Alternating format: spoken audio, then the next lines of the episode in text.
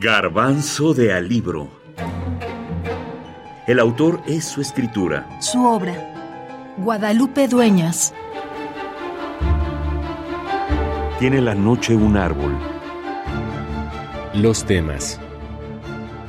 Creo en la gracia, en la chispa, en el talento, en el genio, en la lotería, en el soplo divino que existe para aquellos que, además de lo anterior, tienen cimientos culturales verdaderos pero es que con toda la cultura del mundo no se escribe si no hay magia.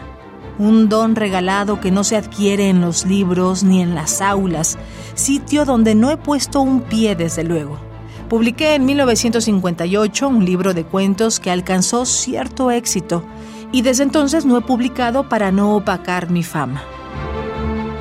A esta autora se le aplaudió por su inventiva los estudiosos han hablado de sus fabulaciones sorprendentes como un rasgo de su escritura. Ella, por su parte, varias veces comentó, En mis cuentos no existe la fantasía, soy absolutamente realista a la hora de contar cosas.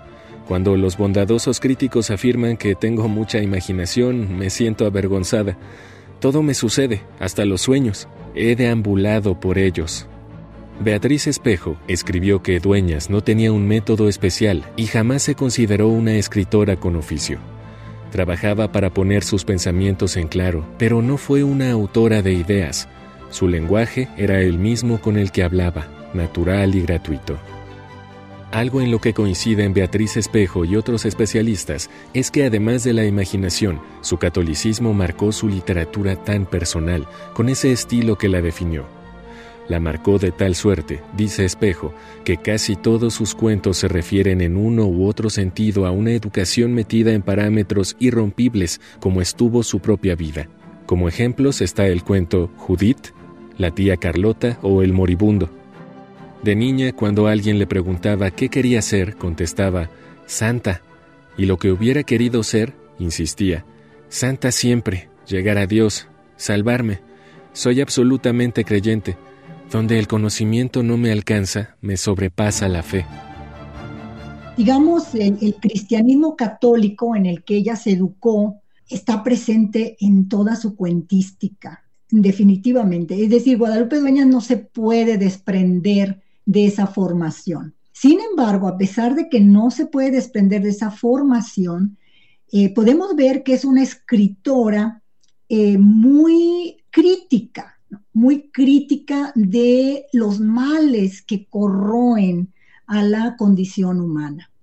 Es decir, no es una escritora mm, que va a perdonar, digamos, o que va a refugiarse en la religión y va a perdonar eh, la envidia, el egoísmo, las infidelidades, la maldad. No, al contrario, ¿no? O sea, los critica de manera muy acerba, los pone sobre la mesa y nos, y nos revela eh, pues toda esa, esa maldad que, existe en los seres humanos.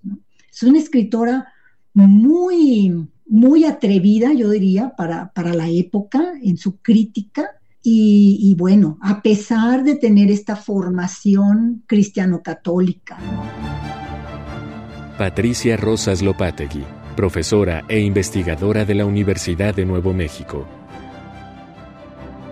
Por último, Beatriz Espejo, cercana y conocedora de la obra de esta autora, afirma que Pita Dueñas nunca explicó sus intenciones estéticas, como no reveló las causas de su infortunio amoroso. Siempre estuvo soltera en espera de su príncipe azul, ni sus desdichas o anhelos literarios.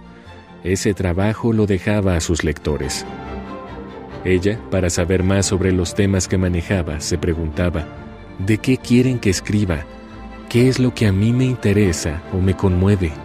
Respondía, quiero hablar de cosas simples, sin piel, ni sudores, ni penumbrosas epidermis.